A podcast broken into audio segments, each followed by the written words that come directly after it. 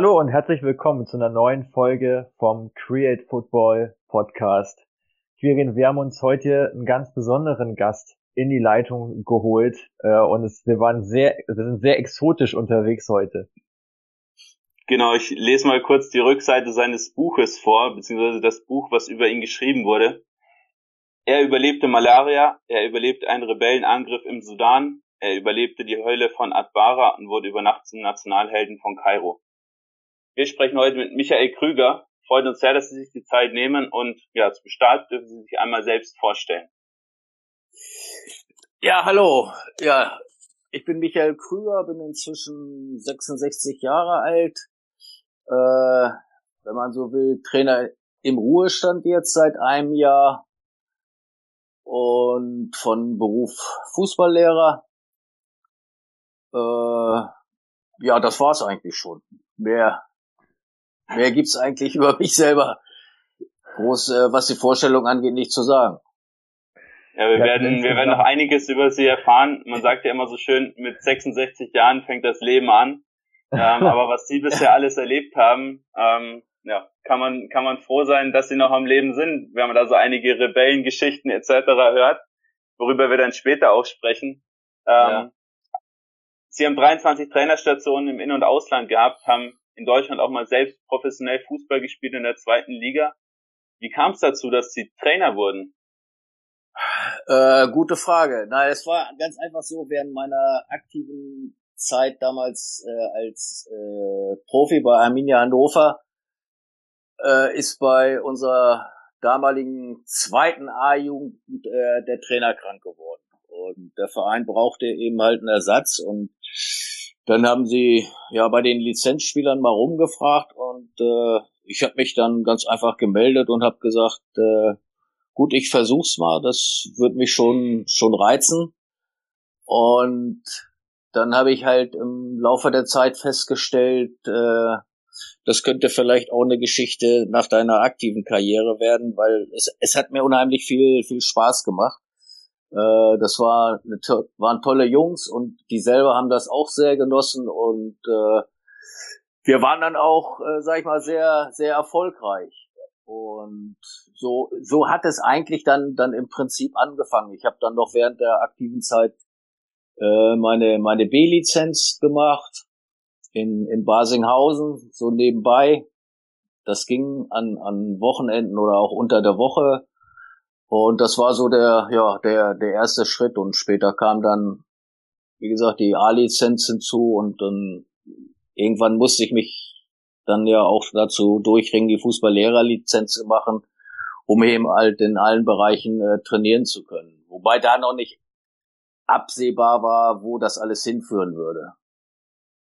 Also im Prinzip haben sie nicht den Weg verfolgt, jetzt die Lizenz zu machen, um dann Profitrainer zu werden oder um ähm, da wer weiß wie hoch zu trainieren oder zu einfach so ja die, die Grundlage geschaffen, aber was kommt, da waren sie eigentlich relativ offen. Ja genau, zu Anfang äh, war es, ja, ich sag jetzt mal einfach so, speziell was die B-Lizenz anging. Und äh, dann, als ich dann die, die A-Lizenz gemacht habe, ich glaube es war 1985 oder so, da war das dann schon, schon mehr so äh, mit dem Hintergedanken Trainerkarriere, weil da stand die mhm. Entscheidung eigentlich auch schon fest, dass ich hier auf dieser Schiene weitermachen wollte, obwohl ich mir schon bewusst war, dass das eben halt ein ja sehr risikoreicher Weg ist. ist zwar nicht ganz so wild wie wie im Moment oder wie in den letzten Jahren, aber auch damals war jetzt, sag ich mal, Trainerberuf oder auch im ja, Trainer im, im Profibereich nicht unbedingt etwas, äh, ja, was vor allen Dingen, sagen wir, meine Eltern gerne gesehen haben. Weil da war, wie das oft so ist, so die Schiene, na, Abitur machen und äh, ja, Lehramt studieren. Dann bist du Lehrer, dann bist du irgendwann Beamter, dann hast du gesichertes Einkommen, gute Pension und da kannst du ja nebenbei noch irgendeine Mannschaft so trainieren. So, das waren so die Vorstellungen von, von meinen, meinen Eltern, aber äh, was das dann angeht, so mit 17, sag ich mal, habe ich eigentlich äh, nicht immer unbedingt das gemacht, was meine Eltern wollten. Ja, interessant. Ähm, Sie haben dann insgesamt in Deutschland und in vier weiteren Ländern trainiert, in Ägypten, der Türkei, dem Sudan und in Äthiopien. Ähm, sehr exotische, sehr interessante Länder, die wir jetzt auf zwei Folgen im Podcast aufteilen. Im ersten Teil sprechen wir über Ägypten und über die Türkei. Im zweiten Teil dann über Sudan und Äthiopien und noch einen kleinen Schlenker nach Ägypten, den machen wir dann nochmal zurück. Ähm, in Deutschland haben sie Schalke, Hannover, Rostock teilweise als Co-Trainer, teilweise auch als Cheftrainer trainiert. Aber dann kam ja irgendwann die Entscheidung, ins Ausland zu gehen. Wie kam es dazu? Also zu dem Zeitpunkt, sage ich jetzt mal, war es nicht äh, nicht geplant. Äh, nachdem ich alle meine Lizenzen hatte und und dann eben halt angefangen war, diesen Weg zu gehen, hat man ja auch gewisse Vorstellungen oder so oder versucht, das zu planen. Und ich habe ja wirklich ganz unten angefangen, sag ich mal, als Spielertrainer äh, in der Bezirksliga, dann höher gegangen in die Verbandsliga und so weiter. Aber ich habe sehr schnell festgestellt, speziell dann später, als ich bei Hannover 96 dann als, als Cheftrainer entlassen wurde, dass eine Trainerkarriere nicht unbedingt planbar ist, weil man braucht ab und zu, genau wie als Spieler auch, so das nötige Quäntchen, Quäntchen Glück, ja. Das heißt, zum richtigen Zeitpunkt am richtigen Ort zu sein, die richtigen Leute zu treffen. Äh, klar, Erfolg ist auch nicht hinderlich auf dem Weg. Und äh, klar, man hat dann auch vielleicht mal so einen Traum, den habe ich auch gehabt, äh, mal im Ausland tätig zu sein als Trainer, irgendwann mal, aber so ganz vage. Und wie das bei mir immer so war, das kam immer alles so wie der Blitz aus heiterem Himmel und äh, genauso war es mit mit diesem Angebot aus aus Ägypten aus Kairo, weil ich hätte damals auch den einfachen Weg gehen können, weil der VfL Wolfsburg wollte mich äh, zu dem Zeitpunkt als Co-Trainer von Willi Reimann haben. Das wäre sehr bequem gewesen, quasi vor der Haustür. Willi Reimann und ich, wir kannten uns gut aus gemeinsamen 96 Zeiten. Aber ich, ich hatte dieses Angebot, ich hatte äh, ein Ticket nach Kairo und äh, bei den Verhandlungen habe ich das auch alles angesprochen, alle waren informiert und als ich dann weggefahren bin aus, aus Wolfsburg, äh, habe ich dann eine halbe Stunde später sofort einen Anruf gekriegt und äh, man hat mir dann gesagt, ich könnte umkehren und könnte sofort unterschreiben. Aber ich hatte ja auch während der Verhandlungen schon gesagt, ich wollte einfach mal nach Kairo hinfliegen, nach Ägypten, weil ich hatte, brauchte ja nichts zu zahlen, ich hatte ja ein Ticket. Und ja, wann, wann kommt man schon mal umsonst nach, nach Ägypten, nach Kairo? Und ja, das habe ich dann eben halt auch, auch gemacht und dann, dann wurde ich eigentlich vor Ort mehr oder weniger überrollt und äh, habe dann ja mein, mein Bauchgefühl sprechen lassen. Und das Bauchgefühl hat gesagt, was waren Ihre ersten Gedanken? Also ich, ich bin da rüber geflogen und als ich in Frankfurt in den Flieger gestiegen bin, muss ich sagen, hatte ich schon ein sehr mulmiges Gefühl, weil es gab zwar Telefonate und, und äh, es wurde mir auch gesagt, dass ich vom Flughafen abgeholt werden würde und so weiter. Das klang alles sehr ja plausibel, einleuchtend, einfach. Nur so richtig war es dann nicht, weil als ich dann gelandet bin in Kairo und mich umgeguckt habe auf Flughafen, ich konnte überhaupt nichts lesen. Ne? Und weil ja, Englisch, das stand ab und zu mal was auf Englisch, aber überwiegend eben halt alles in Arabisch. Und das war ja nicht unbedingt meine Landessprache, von daher war es natürlich schwierig, aber ich bin dann halt zum Ausgang gegangen, also zur Passkontrolle und man hatte mir gesagt, da steht jemand, der der mich da rausholt. Und wie man das so kennt von Flughäfen, da standen auch mehrere Leute, die hielten dann ja so Schilder hoch von äh, Hotels oder irgendwelchen anderen äh, Zielen, Firmen und so weiter, Namen und aber ich, ich konnte mein Schild, meinen Namen konnte ich nirgendwo äh, entdecken und da bin ich so ja schon ein bisschen leicht in Panik geraten und dann habe ich so, so ein kleines Männchen entdeckt, äh, bisschen verhutzelt, sage ich jetzt mal, und hatte die landesübliche Galabea an und der hielt so ein Schild hoch und da stand Kroger drauf. Und dann habe ich mir gesagt, es könnte er sein, aber ja. ich hatte nicht so das, das rechte Zutrauen, auf ihn hin äh, loszugehen. Und dann habe ich gesagt, gut, dann warte ich einfach mal und wenn alle weg sind und der steht immer noch da, ja, dann muss das halt sein. Und genau, genau so ist es dann gewesen. Und das, der hat auch nicht viel geredet, weil der konnte natürlich auch kein Deutsch und auch kein Englisch. Der hat mich nur an die Hand genommen und dann irgendwann hat er gesagt, hey, stehen bleiben und dann macht Pass und ja, dann ist er abgedampft. Und äh, das waren dann auch wieder ein paar spannende Minuten, weil ich wusste auch nicht, was ist jetzt, was passiert. Der hätte ja auch abhauen können. Aber er war lediglich äh, mit dem Pass losgegangen, sag ich mal, um, um das Visum eintragen zu lassen. Es war also alles in Ordnung und dann, als wir dann aus dem Flughafen rauskamen, stand halt ein Fahrer da, der hat mich dann in den Club gefahren Wobei man sagen muss, das hat sich alles um Mitternacht abgespielt, ne? so zwischen zwölf und und eins und äh, ja, man konnte nicht nicht so viel sehen und wie gesagt, bin dann in den Club gebracht worden. Äh, der Club hatte oder was ich ja zu dem Zeitpunkt noch nicht wusste, dass das ein super Club war, hatte im Stadion ein eigenes äh, kleines Hotel mit einem Zimmer und äh, ja, da habe ich dann halt äh, übernachtet und habe dann nächsten Morgen gewartet, weil für 10 Uhr war eine große Sitzung anberaumt. Aber gleich zu Anfang habe ich dann die arabische Pünktlichkeit kennengelernt, weil die kam dann erst so eine knappe Stunde später. Und, aber dann war, muss ich sagen, waren die, die Leute, die Verantwortlichen waren super nett.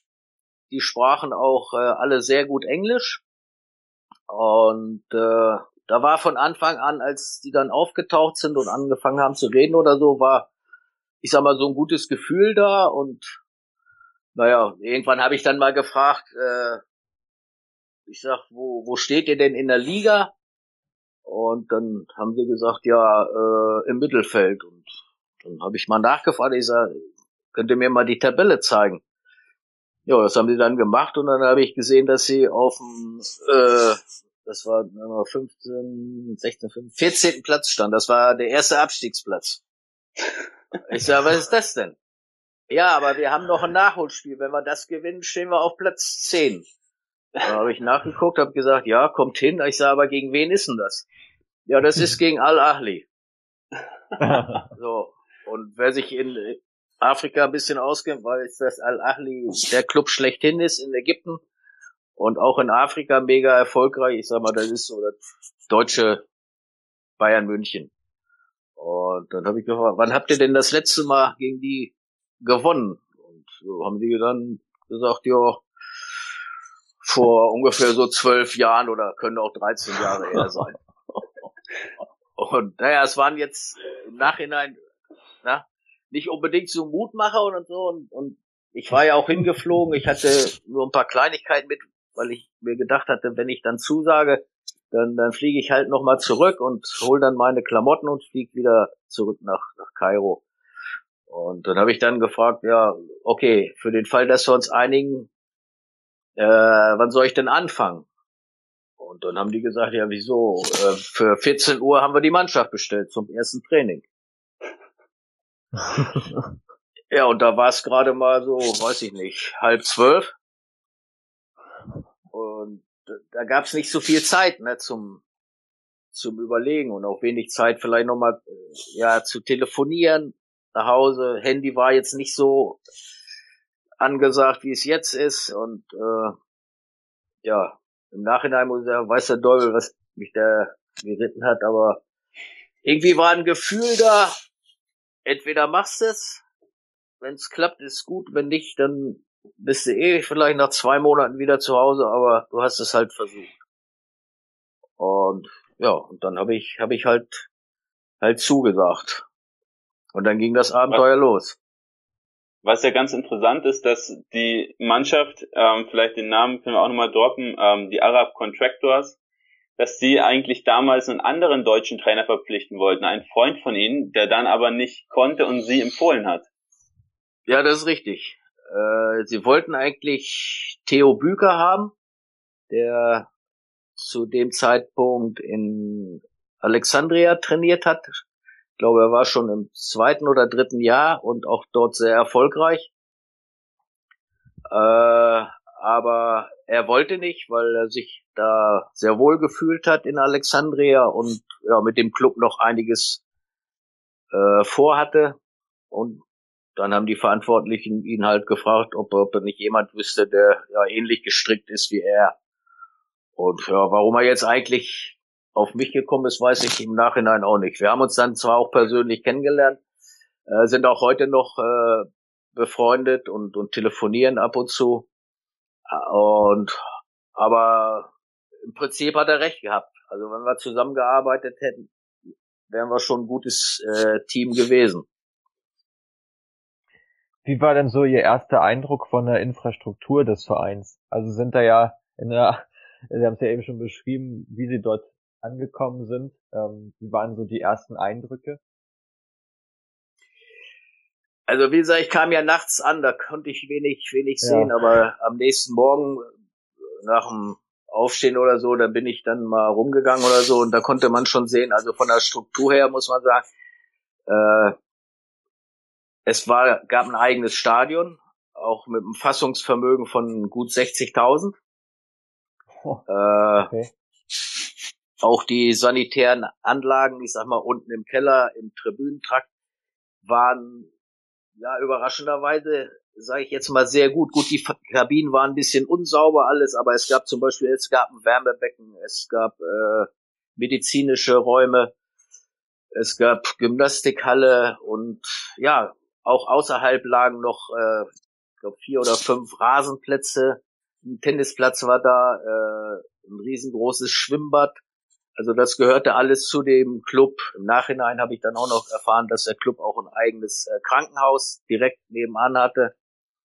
Also die, die Voraussetzungen, die Strukturen dort, muss man sagen, waren, waren wirklich äh, sehr, sehr gut. Aber das, wie gesagt, das, das, das konnte ich ja zu Beginn noch nicht so richtig äh, ja, wissen oder auch erahnen. Das habe ich erst nach und nach kennengelernt.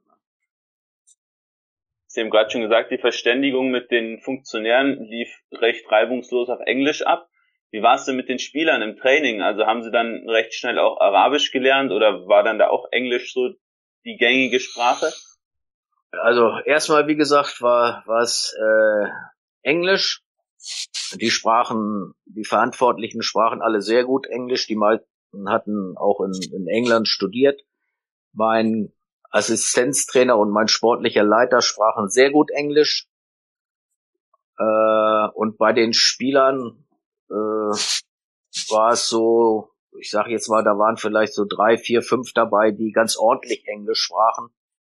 Aber zu Beginn war es war es eh so, wenn, wenn wir trainiert haben oder so, dass ich dann immer Sitzungen hatte mit meinem Assistenztrainer vorher, habe ich ihm immer gesagt, was was ich möchte äh, was ich vorhabe, wie ich mir das vorstelle. Und das hat auch sehr gut funktioniert, weil das war also ganz, ganz toller, toller Typ. War auch ein ehemaliger Spieler, menschlich 1A.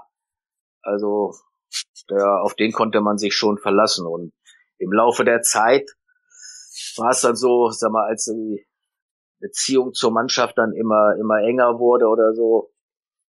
Ich, ich habe mir dann selber so zum Ziel gesetzt, ich wollte zumindest mal so, so bisschen Arabisch lernen, so ein paar Brocken, dass man ein paar Kommandos auf Arabisch geben kann. Und äh, ja, da haben mich dann immer die, die Spieler bei, bei Unterstützer mir geholfen. Ich habe dann immer gefragt, wenn ich ein Wort hörte, das ich kannte oder so, was das heißt. Und wenn ich nach Hause kam, weil ich war ja alleine in, äh, in Kairo ohne Familie, habe ich immer gleich Fernseher angemacht, gab einem immer das Gefühl, da ist noch jemand anders in der Wohnung. Und zum anderen habe ich halt immer dieses Arabisch um die Ohren gehabt. Ne? Und dann so, ja, Step by Step, nach und nach wurde das immer, immer besser. Also ich kann heute oder konnte auch damals nicht, natürlich nicht perfekt Arabisch sprechen, aber so für einen Trainingsbetrieb oder so hat's gereicht. Für, für intensive und detaillierte Mannschaftsbesprechungen natürlich nicht. Das lief dann immer so, dass mein äh, Co-Trainer halt übersetzt hat. Aber das hat, hat reibungslos funktioniert. Aber allein die Tatsache, dass, dass ich versucht habe, sag ich mal, die, die Sprache zu lernen, äh, das war im Nachhinein, wie ich dann auch erfahren habe, irgendwo ja so der der Schlüssel zu dem Ganzen, weil äh, das das das kannten sie nicht, dass halt ein Fremder in ihr Land kommt und sich bemüht, praktisch ja ihre Sprache zu lernen und sich auch selber anzupassen. Also sie hatten wohl, weiß ich nicht, vorher immer, war das wohl andersrum. Und aber wie gesagt, das war war sicherlich ein ganz wichtiger Schlüssel und und ja, inzwischen weiß ich, wenn man wenn man halt an die Herzen rankommt, dann dann hat man eigentlich gewonnen. Ja, dann spielen äh, ja Taktik und Fußballwissen eine, eine untergeordnete Rolle. Ja. Also ich kann mir vorstellen, dass sie da auch extrem im Ansehen dann gestiegen sind, dadurch, dass sie da sich so bemüht haben, eben die Kultur besser zu verstehen. Und ich finde ja diesen Kontrast so, ja, so, so deutlich ähm, zum heutigen Fußball, wo man, wenn man jetzt ein Team übernimmt, praktisch alles dazu auch weiß oder zumindest ergoogeln könnte, ähm, was jetzt so Tabellenplatz anbelangt, Spielsystem, wie hat die Mannschaft vorher performt, was für Spieler hat man. Und sie hatten das alles ja gar nicht, sie haben ja im Prinzip gar keine Grundlage gehabt und sind da völlig neu rangegangen an die Mannschaft.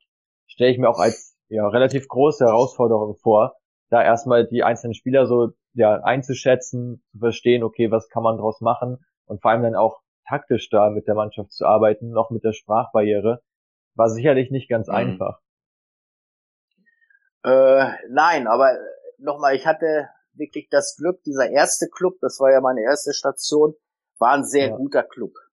Ja, der war strukturiert und die Leute waren gebildet und die haben ja auch geholfen, wo sie nur konnten. Also sie haben mir zu Anfang auch von jedem Spieler, sage ich jetzt mal, so ein, so ein Infoblatt gegeben mit mit mit mit Alter, mit der ganzen Historie, auch mit dem Bild, wie er aussieht, mit den mhm. Namen, damit ich mir die merken konnte oder lernen konnte. Ja.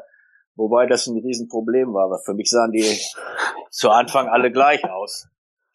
Und ja, aber was wir eben angesprochen haben, all das äh, gab's halt nicht. Das musste man sich alles selber erarbeiten und, und auch bei den Spielen, sage ich jetzt mal, was Vorbereitung angeht, gab kaum ja Videos oder sehr wenige oder schlechte. Also das musste man alles so ja nach dem Hörensagen mit einkalkulieren, mhm. was gegnerische Mannschaften angeht. Und war schon, ja, wirklich sehr, sehr abenteuerlich, aber es war dann irgendwo auch, auch spannend und hatte den Vorteil, weil ich ja auch alleine da war, ich konnte mich wirklich darauf konzentrieren, ich sag mal, die berühmten 24 Stunden am Tag. Und äh, das, das hat mir auch geholfen, darüber hinwegzukommen, dass ich eben halt alleine war, ne? weil ich bin ja dann gleich da geblieben, bin ja rübergeflogen zwischen Weihnachten und Neujahr und bin dann ja erst sechs Monate später wieder erst nach Deutschland gekommen, also in der Sommerpause. Ne? Ja, Sie haben jetzt gerade schon ein paar Punkte aufgezählt, fehlende Videoanalyse beispielsweise vor dem Spiel. Ähm, was sind Ihnen denn noch für Dinge in Erinnerung, vielleicht auch kuriose Dinge, die dort einfach grundlegend anders gemacht wurden vor den Spielen, wie es jetzt beispielsweise in Deutschland abgelaufen ist. Also ich kann mir gut vorstellen, dass ähm, sowas wie eine Shisha bei einem ägyptischen Profi schon trotzdem noch vorkommt. Nee, das, das war, war nicht, nicht der Fall. Also ich, ich habe dann irgendwann äh, ja, gelernt, dass es Shishas gibt. Und man hat mich auch gefragt, ob ich nicht mal eine versuchen wollte zu rauchen oder so. Ich habe es dann auch mal gemacht, aber das war nicht so mein Ding. Das hat mir auch nicht gefallen und auch nicht geschmeckt, habe ich dann sein lassen. Aber ich sag jetzt mal so von die, das reine Arbeiten mit der Mannschaft, das Training und so weiter oder auch so Vorbereitung und so, das war eigentlich wie wie in Deutschland auch. Oder? Ich sag teilweise vielleicht ein bisschen anders. Ja, ich sag mal beim Training äh, konnte man dann vielleicht, oder wenn man Pech hat, viel gerade in eine B-Zeit rein, dann, dann habe ich es ganz einfach unterbrochen, um ihm die Möglichkeit zu geben, äh, vorm Spiel, sagen wir hier, bei uns haben sie Kreise, machen sie Kreise oder was weiß ich, und, und, und da beten sie nochmal zusammen und äh, auch international, da kann der Schiri 38 mal pfeifen, das juckt die nicht, ne? Die sprechen ihr Gebet zu Ende und dann gehen die raus, vorher nicht. Das sind so Sachen, wo ich dann zu Anfang auch, sag ich mal, ja, unruhig wurde und sagte, scheiße, müssen wir jetzt pünktlich raus und auch, äh, weiß ich nicht, wenn die dann noch beten, wie ist das mit der Konzentration und so weiter, das waren alles so Unbekannte, die mich ein bisschen äh, nervös gemacht haben zu Anfang, aber ich habe dann sehr schnell gelernt, dass das, das einfach bei ihnen dazugehört und äh, dass, dass meine Sorge da total unbegründet ist. Wie war denn das Ganze gehaltstechnisch anzusehen? Also war das ein, ein Schritt? Also war das auch ein, ein, Faktor im positiven oder im negativen Sinne, dorthin zu gehen nach Ägypten? Also für, für die damalige Situation, sage ich jetzt mal, war es schon äh, eine, eine Verbesserung. Ich will jetzt nicht sagen, oder sagen wir mal so, nicht ganz unerheblich, ja, wobei man das mit den heutigen Summen äh, überhaupt nicht äh, vergleichen kann. Da war es eigentlich ja Abenteuerlust und der Spaß am Arbeiten, das war es eigentlich. Ja. Trotzdem hat es ja. sich für mich unterm Strich halt gelohnt, das muss man auch sagen. Also war, war mehr als in Deutschland zu dem Zeitpunkt, vermute ich mal.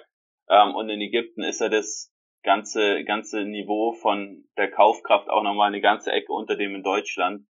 Und daher bekommt man da ja auch nochmal deutlich mehr für sein Geld als hier. Ähm, wie war denn so das Leben in Kairo? Das war ja ein kompletter Kontrast zu Hannover beispielsweise, wo sie davor gelebt haben. Ähm, so neben den Pyramiden auf einmal dann jeden Tag aufzuwachen. Ja, man, man gewöhnt sich sehr schnell äh, daran. Äh, zuerst, sei mal, ist man alleine da, hat nur den Club und die Spieler, ist dann abends äh, ja mehr oder weniger alleine, aber äh, ich habe im Zentrum von von Kairo gewohnt in Samalek. Äh, da gibt's, ich sage jetzt mal, Hotels ohne Ende und ich hatte mir ein Hotel rausgesucht, das das Marriott Hotel wo ich dann, ich sag mal, meine Freizeit mehr oder weniger verbracht habe, weil die hatten einen wunderschönen Park mit einem tollen Swimmingpool und äh, da war ich unbehelligt, da konnte ich ja mich zurückziehen und und abschalten und wenn man dann regelmäßig da ist, dann dann trifft man zwangsläufig mal ein und je länger ich da war, äh, desto mehr ja Leute kannten mich auch oder haben mich auch erkannt. Äh, mir hat ja dann auch mein, mein erstes Spiel gegen Al-Ahli geholfen, äh, dass, dass wir 2-0 gewonnen haben. Übrigens mit äh, Rainer Hollmann als Trainer.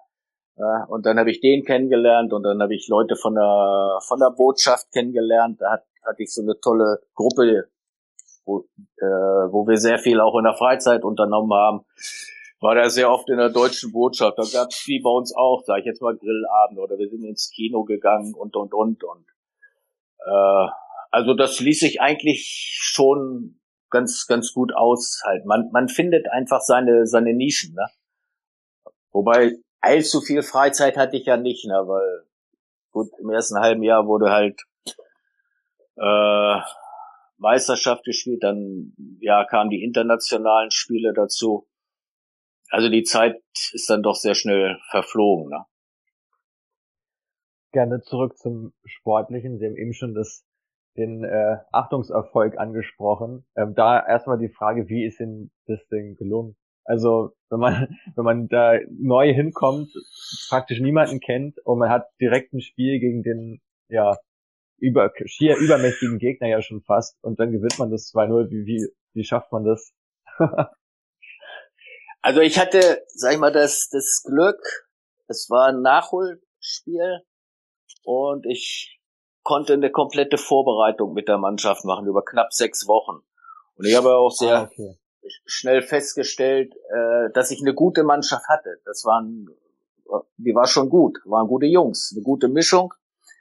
Äh, und die haben, muss ich sagen, auch sensationell trainiert. Die haben sehr schnell gelernt, äh, die haben alles aufgesaugt. Und gut, was dann sehr, sehr wichtig ist, habe ich ja schon eingangs mal erwähnt oder so, ist jetzt nicht unbedingt Taktik oder Fitness, so die emotionale Seite spielt eine ganz, ganz wichtige Rolle. Mhm. Und äh, ich weiß noch, die letzten zwei Tage oder so, als ich dann anfing mit der ersten halt Mannschaftssitzung oder so, habe ich eben halt versucht, ihm die Angst davor zu nehmen. So nach dem Motto, ne, sind eben halt auch nur elf auf dem Platz, geht bei 0-0 los. Und dann habe ich so aus Spaß gesagt, um das aufzulockern, äh, wenn ihr dann schon Tor schießt oder so, dann tut euch selber den Gefallen und schießt das erst fünf Minuten vor Schluss. Ja? Da hat der Gegner nicht mehr so viel Zeit, um zu reagieren. Und aber sie haben es einfach geglaubt, ja. Sie, sie haben es geglaubt, weil sie wahrscheinlich auch gespürt haben, der Oberlehrer, der da vor uns steht, der ist ganz in Ordnung. Ich glaube, dass das äh, ganz, ganz wichtig war. Und ja, zum Spiel, das Spiel war natürlich ein Knaller damals. Das, das hat mir unheimlich geholfen. Es war, glaube ich, auch ein, ein Abendspiel, Flutlichtspiel vor 70, 80.000. Und die Truppe hat ein überragendes Spiel gemacht und es ist tatsächlich so gekommen. Wir haben das 1 zu 0 in der 85. Spielminute gemacht. Und inzwischen wusste ich auch, dass die Schiedsrichter in Ägypten immer für Al-Achli pfeifen. Das heißt, wir mussten sehen, dass keiner in Strafraum kommt. Und ja, das haben wir geschafft und machen dann in der Nachspielzeit nochmal einen Konter zum 2-0. Und aber da waren schon sechs Minuten drüber. Da gab's die Nachspielzeit von heute noch gar nicht. Äh, aber nach dem 2-0 hat der Schiedsrichter dann abgepfiffen. Wahrscheinlich hat er gesagt, Mensch, sie haben es verdient, die haben 2-0 geführt und ich habe schon so lange nach, nachspielen lassen, also mir können die Verantwortlichen von Al-Achli auch keinen Vorwurf machen. so, und, und das war natürlich, das war eine, eine, eine Sensation, ne? Und das, das hat dann natürlich geholfen, ne? Ja, interessant, in ihrer Aufstellung hatten sie auch einen äh, späteren Spieler vom ersten FC Kaiserslautern, und zwar Samir Kamuna, den sie später auch in ihrer persönlichen Top 11 der Spieler, die sie trainiert haben, aufgestellt haben und haben auch damals ja. schon gesagt, das ist jemand, der kann es in der Bundesliga packen, ist dann über einen kleinen Umweg Al-Achli ähm, später dann tatsächlich auch in Deutschland gelandet. Ähm, wie schätzen Sie das denn generell so ein, dass das Niveau der Spieler da in Ägypten? Also ich kann mir schon vorstellen, dass da auch Spieler rumlaufen, die, ja, wie Sie auch gesagt haben, in Deutschland, in Europa durchaus gute Chancen hätten, da auch zu spielen. Aber ist ja auch heute eher noch selten, dass da jemand den Weg auch nach Europa geht. Äh, ja, richtig. Also wir sprechen ja jetzt über eine Zeit, die ist, sagen wir mal, 6, 95, 96, das ist ja 25 Jahre zurück, ne? Ungefähr. Aber damals oder generell in Afrika, das sieht man ja auch, da laufen Granaten rum. Ja, nur es gibt halt gewisse Länder, äh, da geht man ganz einfach nicht hin, da guckt man nicht. Ägypten gehört vielleicht auch noch dazu. Ja, Sie können ja auch mal Rainer Hollmann fragen oder, oder Rainer Zobel, die auch in Ägypten trainiert haben. Die hatten auch schon geile Spieler, wo wir dann auch gesagt haben, Mensch, die könnten auch bei uns in, in Deutschland spielen, zweite Liga, vielleicht sogar erste Liga. Äh, da, aber das Sportliche ist bei denen nicht so das, das Entscheidende, weil das sind ja, wie soll ich sagen, das sind so Gruppenmenschen, ne? Die brauchen viel, ja, viel um sich herum. Familie, Freunde, Freunde zweiten Grades, damit die sich wohlfühlen. Die müssen sich wohlfühlen. Das ist das A und O. Ja, und äh, der große Star von Liverpool, Mohamed Salah, der kommt ja auch aus dem Club und der ist ja auch diesen Umweg über die Schweiz gegangen. Ne? Und er wird ja seine Fähigkeiten oder die oder das Talent wird er ja auch früher schon gehabt haben, aber er hat das Glück gehabt, sei mal einen guten Weg gegangen zu sein, vielleicht nach Europa und dann erstmal so in ein Land, ja, wo es ein bisschen ruhiger ist, wo man nicht so drauf guckt, ne?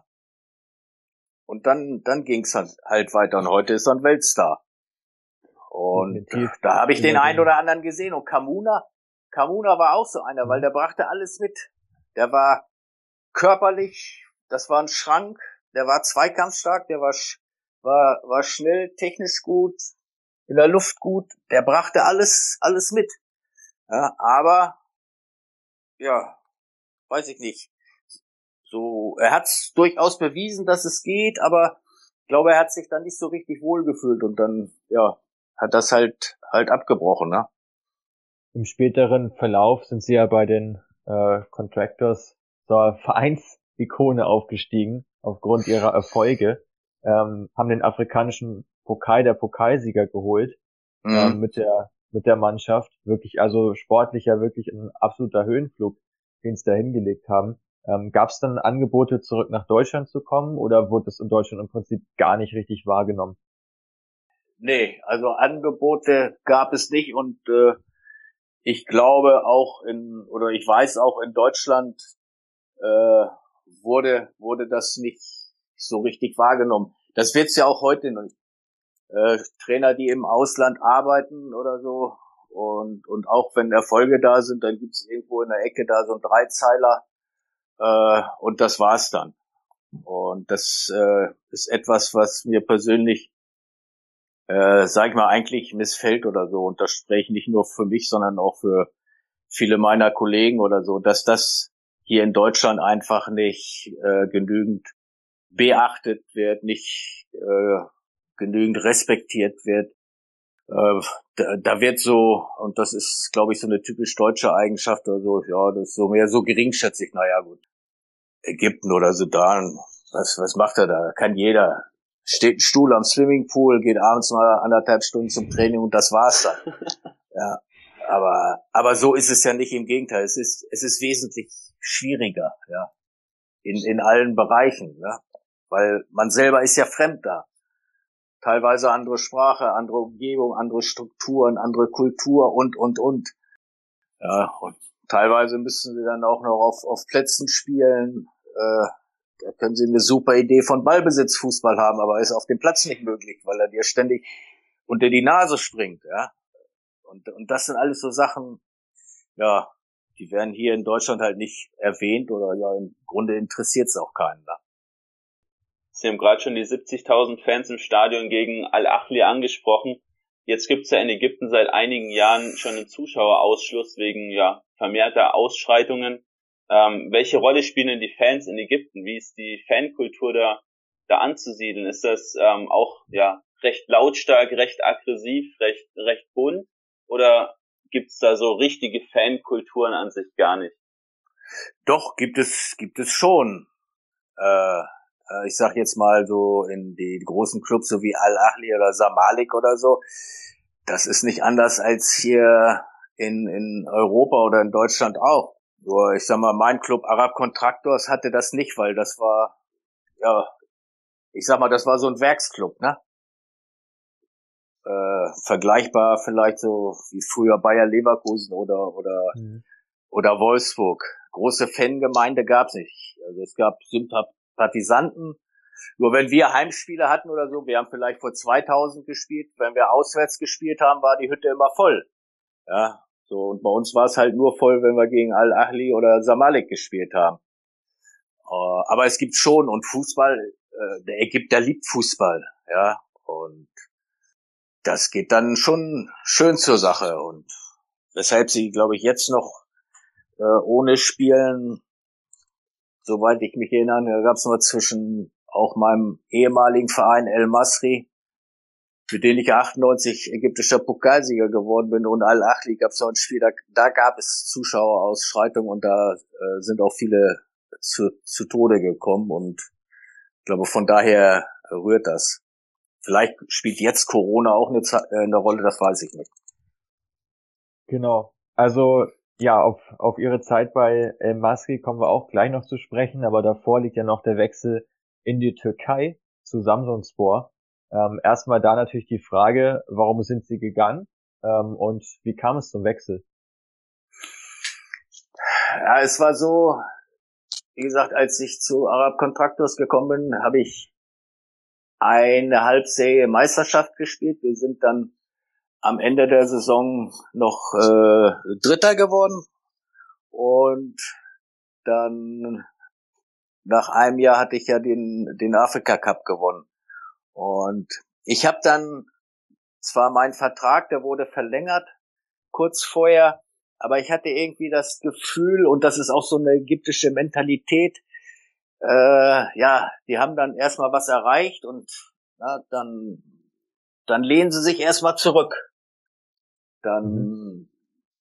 nach dem Motto, naja, das reicht ja erstmal, ne? schauen wir mal so ein bisschen. lieber weniger als mehr. So und, und das habe ich halt gespürt auch in der Mannschaft und ja zum gleichen Zeitpunkt war es dann halt so oder in diesem Zeitraum rief dann Horst Rubisch an und hat dann gesagt, pass auf, du, ich habe da dieses Ding in in der Türkei mit Samsunspor, du musst mit. Ja, und ich kenne ihn ja, ich sag wie, sag ich muss mit, sag ich habe meinen Vertrag gerade verlängert. Sagt er, ist mir egal, sieh zu, dass du rauskommst. Du musst mit in die Türkei. Ja, so, so wie Horst halt ist und ja, und wir hatten ja eine super Zeit in Rostock gehabt zusammen und dann äh, ja, habe ich mit den Verantwortlichen gesprochen. Ich sag so und so, habe dann so ein bisschen, bisschen geflunkert, habe dann gesagt, ja, ist auch näher an, an, an meiner Heimat und hin und her und äh, aber sie haben mich dann rausgelassen, weil durch den Afrika Cup Erfolg war ich ja halt ein Mitglied dieser großen Osman-Familie und äh, auch als ich dann später immer noch mal nach Kairo gekommen war, das, das wird halt nicht vergessen und die waren halt dankbar und von daher konnte ich äh, da ohne, ohne Probleme halt raus. Und so, ja, bin ich dann in der, in der Türkei gelandet mit Horst Rubisch. Ja, spannend. Was waren denn so die, die ersten großen Unterschiede zwischen dem türkischen und dem ägyptischen Fußball? Was Ihnen, was ist Ihnen da direkt aufgefallen? Also so unterschiedlich wahnsinnig. Vielleicht war es in der Breite, in der Qualität etwas besser. Und insgesamt auch was Stadien angeht und so weiter von der Struktur her ein bisschen besser. Auch äh, was gleich war, türkischer Fußball ist ja auch sehr, sehr emotional. Äh, gab so nu Nuancen, aber so richtig, richtig nicht. Ja, und das war auch so eine Sache, ich glaube auch, wenn man da als, als Trainer hingeht, äh, ist es, glaube ich, auch oder ist mit Sicherheit auch wichtig, man muss den, den Türöffner finden. Ne? Wie komme ich an das Herz ran? Und wenn ich das geschafft habe, dann ja, bin ich einen Schritt weiter. Und, und das ist, glaube ich, äh, dann dem, dem Horst, obwohl die ihn unheimlich respektiert hatten und auch geachtet und aber nicht, glaube ich, nicht so so richtig äh, gelungen, weil ich war ja mit ihm zusammen da und all das, was er gemacht hat, das war alles, sag ich mal, gut von der Idee her und und und und äh, aber für diese Emotionalität sei oder auch mal weggucken, ne? Weil türkische Spieler wetten halt gerne äh, da einfach mal sagen, komm, lass sein, hat auch keinen Einfluss auf die Leistung, ne? So, weiß ich nicht, wie ich das beschreiben soll, ob das Fingerspitzengefühl ist oder einfach nur die, nur dieses Gefühl, äh, keine Ahnung, und, und dann, ja, dann haben dann letztendlich mehr Freiräume zu geben wahrscheinlich. Ja, ja, so ein bisschen, ne? Klar, man muss ihn dann, wenn es zu doll wird, auch mal, ich sag mal, auf die Fresse hauen. Ja, äh, das, das, das hat halt nicht so funktioniert und dann, äh, obwohl das dann eine, eine tolle Zeit war.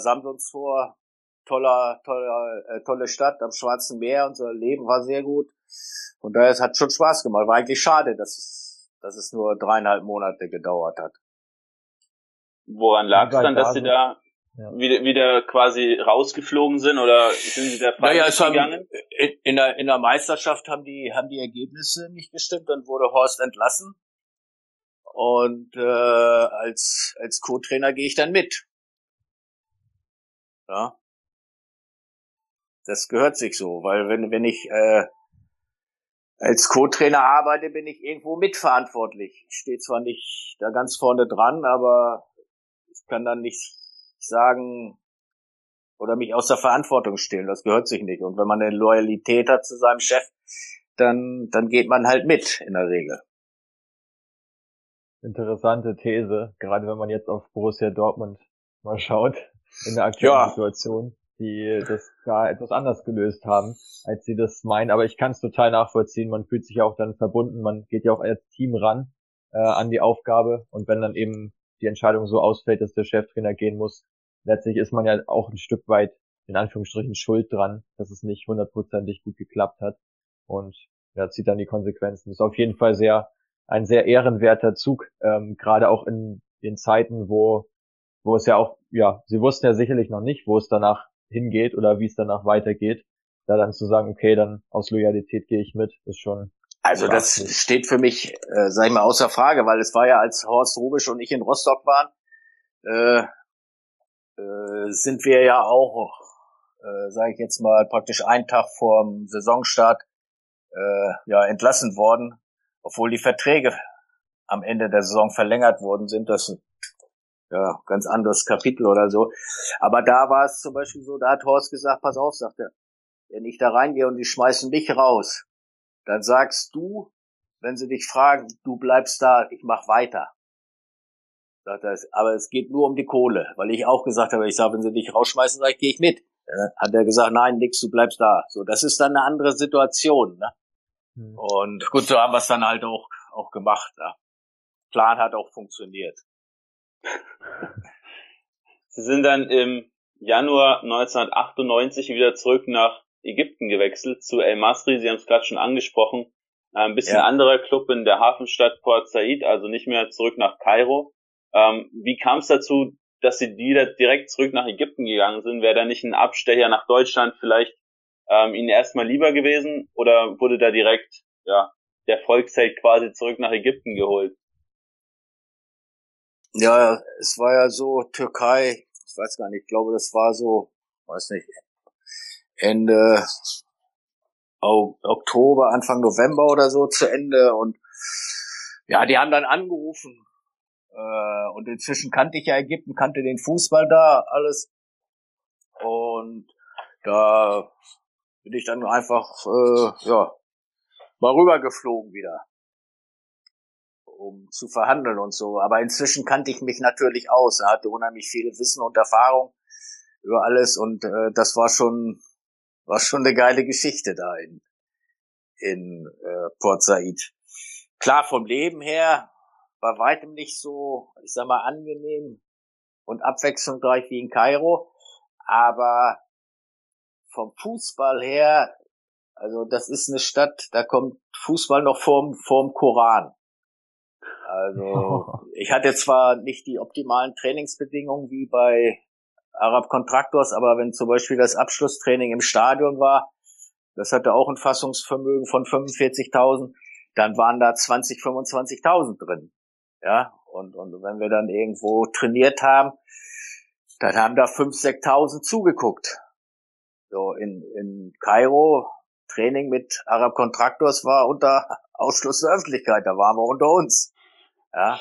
Und auch im Stadion unheimlich heißblütig und äh, ja, die kannten nur eins, das war, das war Fußball, ne?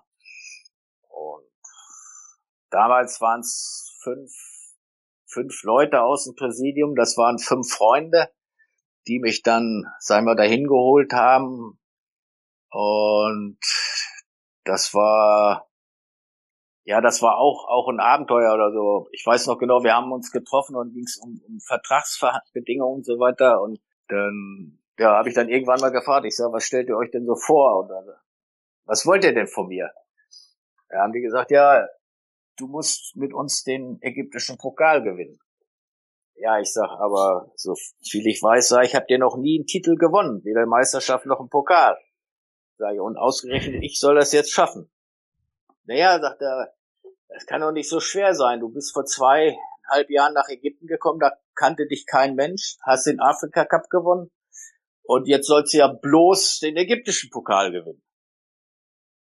So haben die argumentiert, ne? Und da stehst du dann blöd vis-à-vis, ne? Und sagst ja, wie kann das sein? Aber die meinen das ernst.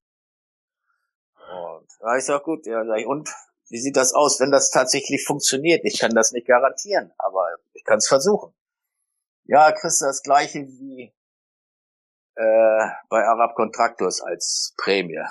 Da habe ich ein bisschen gezögert, da sagte der zweite Präsident, ja, das Doppelte. Hab, hab ich gesagt, ja, ist nicht schlecht. Hat der erste wieder gesagt, ich verdoppel nochmal. Und dann hat der zweite aber eingegangen, nee, das geht nicht, das ist zu viel. ja, dann machen wir, machen wir zwei Drittel ja, hin und her. Auf jeden Fall, das war wahnsinnig lukrativ und äh, ich hatte da auch wieder Glück. Ein, ein Spieler aus meiner alten Mannschaft war dorthin gegangen und der hatte, sagen wir, die Jungs eigentlich auch auf die Spur gebracht, ne? sich an mich zu wenden. Und das war wieder ein Vorteil, weil ich da jemand hatte, mit dem ich reden konnte, ne? um schnell rauszufinden, so, ja, wo lang läuft der Hase hier. Ja. Wobei das dann auch wieder, ja, es war auch eine gute Truppe, es war ein guter Haufen. Ja? War zwar Fuß, fußballerisch nicht ganz so gut wie äh, Arab Contractors, aber kam auch bisschen mehr, sag ich mal, vielleicht übers Rustikale, aber waren auch durch die Bank sehr gute Charaktere drin. Ne?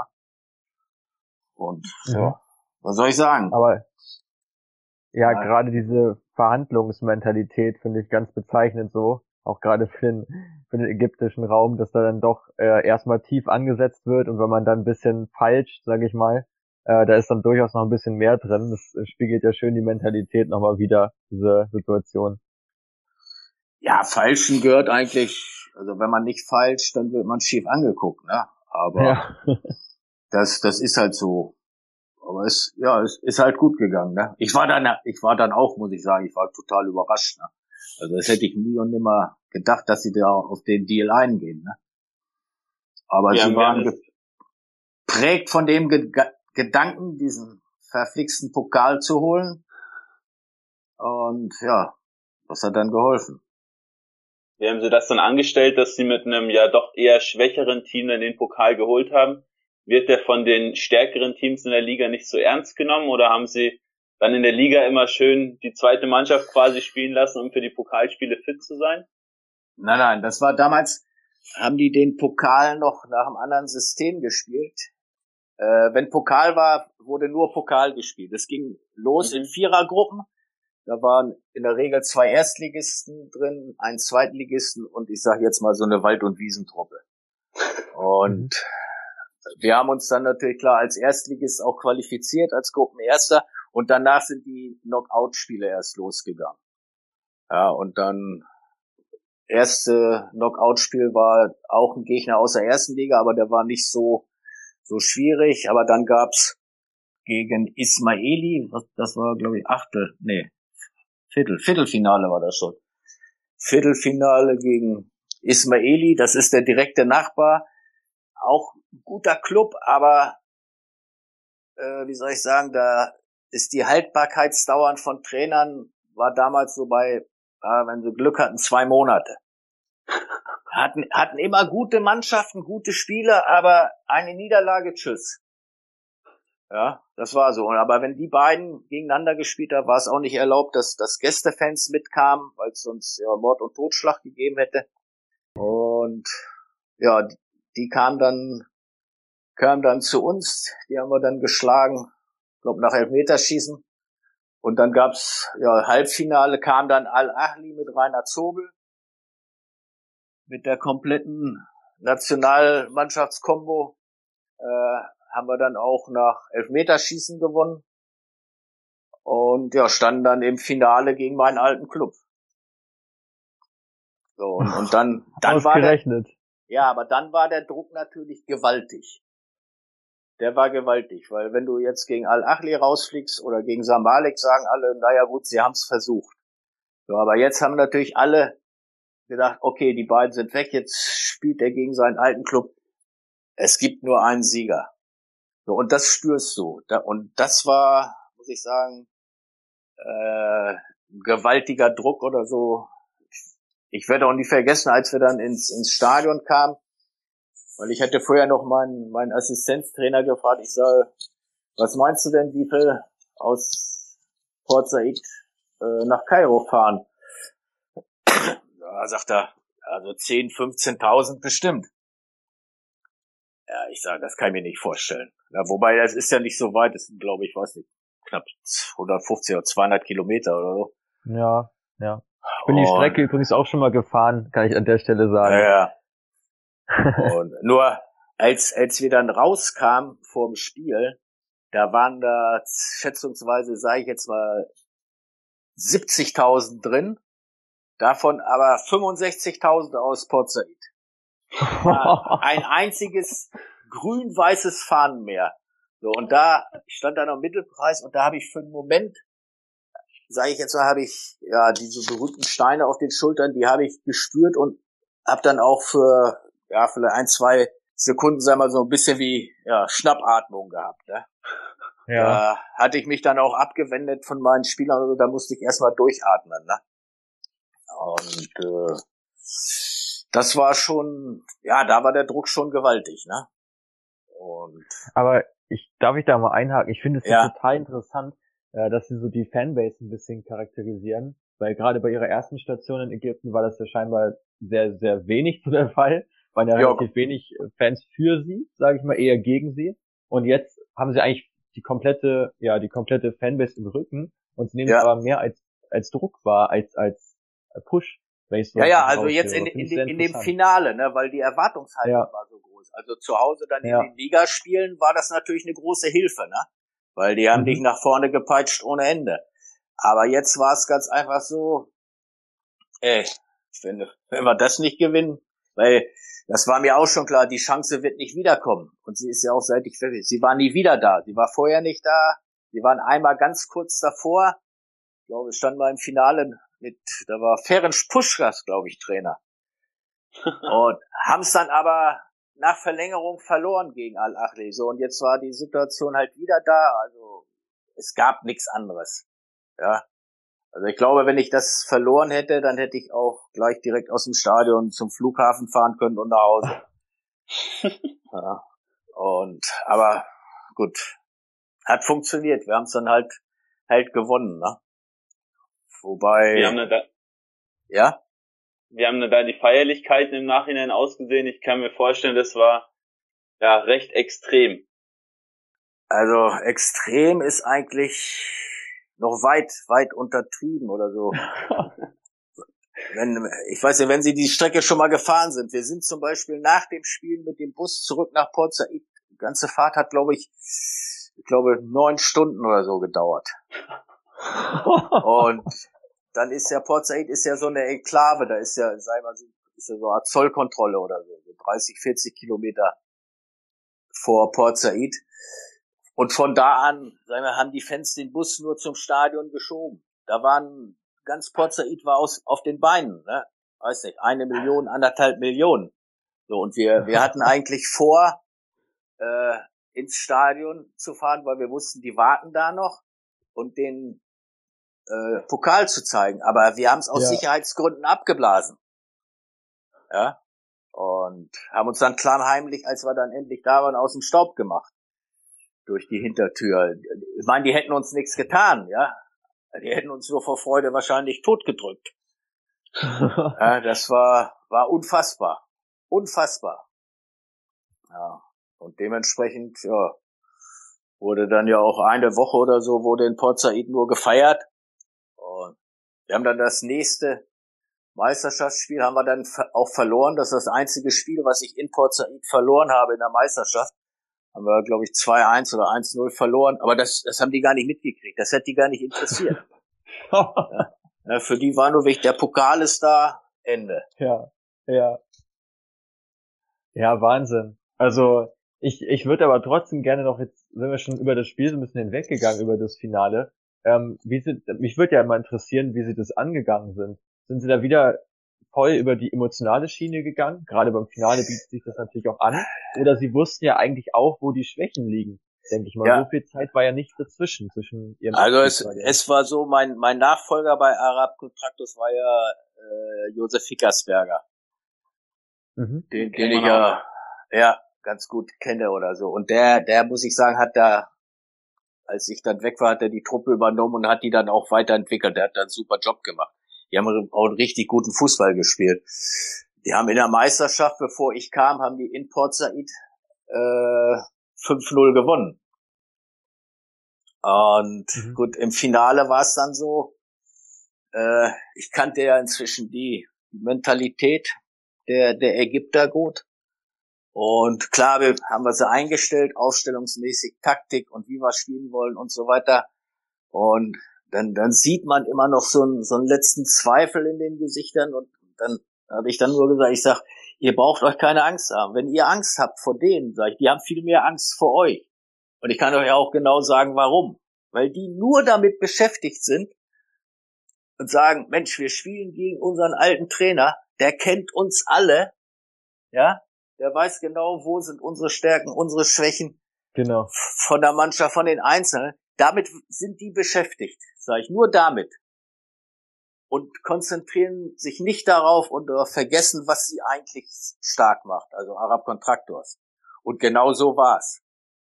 Genau so war's. Ja. Wobei wir, wir hatten dann schon einen guten Auftritt, also sag mal, das ist total aufgegangen. Ja. Ich wusste, wir wussten, wie sie spielen, dass sie, ich sag mal, heute würde man sagen, hochpressen, dass hinter der letzten Kette große Räume sind und so weiter. Und ich habe dann auch gesagt zu meinem Captain, ich sage, wenn du die Möglichkeit hast, den Ball zu kriegen beim Atsch und nimm den Ball. Sag ich, dann versuchen wir den zirkulieren zu lassen und dann irgendwann, wenn der Druck zu groß ist, spielt den Diagonalball hinter die Kette und ja, haben wir auch gemacht. Gibt's heute noch, sehe ich noch 16 Ballkontakte, langer Diagonalball, weil Mittelstürmer läuft alleine aufs Tor zu. 1-0 für uns nach einer Minute. Ja, so und das, das war dann noch mal so für sie, für meine neue Mannschaft, das gibt's doch gar nicht. Hat der Alte schon wieder recht? ja, das sind dann so ja Kleinigkeiten. Das Ergebnis war ja, 4-3, wobei wir haben wir haben 3-0 geführt und 4-1 geführt und war eigentlich relativ relativ sicher. Dann haben sie die schöne Spiel. Ja, okay. Bitte? Dann, dann haben sie die schöne Prämie eingesammelt ähm, und sind ja. dann aber nach unter einem Jahr schon wieder zurück nach Deutschland. Ja, Port Said war dann, da war ich dann, ich glaube, für ein, ein Jahr oder so. Und dann waren die ja auch international qualifiziert. So, wir waren dann zur Vorbereitung auf die neue Saison in, in Deutschland. Aber ich habe dann gehört, also, was in Port Said los ist. Im Vorstand, im Board, große Grabenkämpfe. Alle wollten ins Board rein. Warum? Ja, jetzt sind Afrika-Reisen. Da wollen alle mitreisen. Da war ein Hauen und Stechen und alles und äh, Gott sei Dank, der Präsident war, war ein Top, Top Junge. Er und sein Zweiter, die beiden waren wirklich top. Und dann sind wir zurück, haben wir angefangen, haben wir eigentlich auch ganz guten Start hingelegt. Ich glaube, von den ersten fünf Spielen da drei gewonnen, eins unentschieden, nur gegen Al-Achli haben wir 3-1 verloren. Aber da turnten dauernd plötzlich welche in der Kabine rum. Beim Training. Ja. Nach dem Training. Habe ich mich zweimal mit ihm zusammengesetzt. Ich sag, pass auf, sag ich, äh, sieh zu, dass du die da wegschickst. Sag ich, sonst hau ich ab. Er sagt, das kannst du nicht machen. Ich sag, doch, das kann ich machen. Weil da hatte ich, sag ich mal, ich hatte ja große Fresse, ne, weil ich hatte den Pokal geholt, das, ja. das Geld war inzwischen schon in Deutschland auf dem Konto. Also, was konnte mir passieren? Ja, es war nicht mehr tragbar. Du konntest nicht mehr arbeiten. Und da habe ich gesagt, ey, tschüss, macht's alleine. Aber der Präsident, wie gesagt, war ein Ehrenmann. Als ich mich dann von ihm verabschiedet habe, äh, hat er mir so ein, so, ein, so ein Päckchen gegeben und hat gesagt, also wach's auf, aber erst im Flieger. Das musste mir versprechen. Und das habe ich, hab ich dann auch gemacht. Ja, da waren dann noch, waren die letzten vier Monatsgehälter drin, die mir eigentlich nicht zugestanden hätten. Wow. Ja, ja das war also äh, ja war ein Ehrenmann, muss man sagen. Also er ist inzwischen leider leider verstorben, ich glaube vor knapp zehn Jahren oder so. Ne? Und ja, ja deshalb bin ich wieder zurück nach Deutschland. Ja, also ich glaube, ähm, was man an der Stelle mal festhalten kann, ist, dass sie zum richtigen Zeit auch Zeitpunkt gemerkt haben, ähm, dass es dass es nicht mehr, nicht mehr gut weitergeht. Ich glaube, das ist was, was vielen Trainern da ein bisschen widerstrebt, weil man denkt ja, okay, man hat jetzt was Tolles erreicht und jetzt im nächsten Jahr toppt man es nochmal oder schafft dann noch ein bisschen mehr. Aber es wird, glaube ich, auch enorm schwer, weil natürlich die Erwartungen wird natürlich immer größer. Es werden immer mehr Leute, die dann auch mitsprechen wollen, mitreden wollen.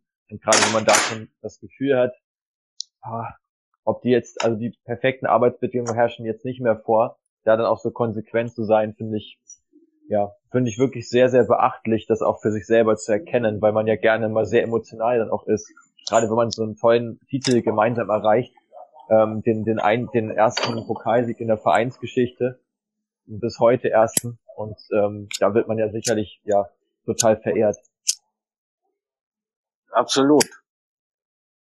Aber wie gesagt, gerade bei den Stationen oder so, ich, das konnte man spüren. Und man muss fairerweise auch sagen, ich hatte Optionen. Ich konnte sofort, sag ich mal, mehr oder weniger weiterarbeiten. Ne? Ja, sie sind dann zu den Kickers Emden gewechselt, später dann äh, zur zweiten Mannschaft von Wolfsburg, Braunschweig, Saarbrücken, waren dann ja bis 2008, Anfang 2008 in Deutschland. Gab es da ja so eine Art Kulturschock bei der Rückkehr ins eigene Land, dass der Fußball ja sich in Deutschland vielleicht weiterentwickelt hat, dass man wieder anders mit den Spielern umgehen muss, wie man es jetzt die letzten Jahre gewöhnt war? Nein, ich war äh, nach der, sag mal, ersten ägyptischen Ära mit diesen beiden Clubs. Ich war eigentlich irgendwo war ich war ich froh, dass ich äh, mal wieder zu zu Hause äh, weil in Deutschland regnet. Und das, das war okay, also vom, vom Klima her, von allen drum und dran. Ich war schon irgendwo froh. Und ich habe dann auch angefangen, äh, sag ich mal, festzustellen, dass, dass wir eigentlich in einem Land leben, das eigentlich ganz in Ordnung ist. Sicherlich. Ähm, welche Ansätze aus Ägypten beziehungsweise aus Ihrer Zeit in der Türkei haben Ihnen in Deutschland geholfen? Weil Sie haben ja auch wahnsinnig viel Erfahrung gesammelt in der Zeit. Na, ich glaube, es ist immer so, wenn man so als kleiner Junge einen Traum hat, man will Profifußballer werden und der ist dann in Erfüllung gegangen. Gut, hat zwar nur zweite Liga gespielt, aber das Kapitel war dann zu. Nur wenn du dann Trainer bist, dann willst du ja auch irgendwann mal ja, Erfolge haben oder einen Titel gewinnen. Und wenn du das dann geschafft hast, und ich hatte da ja schon, also zwei, zwei Titel, sage ich jetzt mal, zwei, zwei richtige, also nicht irgendwie mit einer Bezirksklassenmannschaft da äh, aufgestiegen, dann ja, dann hast du so eine innere Ruhe. Ja, du selber weißt zwar, dass du es eigentlich kannst, und, und aber du hast dann die Bestätigung und das lässt dich dann an die nächsten Aufgaben also viel gelassener und ruhiger rangehen, weil ja, du hast eine gewisse Erfahrung. Äh, das spielt spielen viele Faktoren mit rein und davon profitieren dann die Mannschaften, die du halt danach trainierst. Ne? Ja, schöne Schlussworte für den ersten Teil mit Michael Krüger. Wir hoffen, euch hat's gefallen bis hierhin. Und ja, nächste Woche erscheint der zweite Teil mit Michael Krüger. Da könnt ihr dann auch natürlich gerne nochmal rein. Und da geht's dann um den Sudan, um Äthiopien. Nochmal um einen, einen kurzen Ausflug nach Ägypten und auch um seine Zeit in China. Und bis dahin, ja, macht's gut und bis bald. Okay, bis bald. Ciao.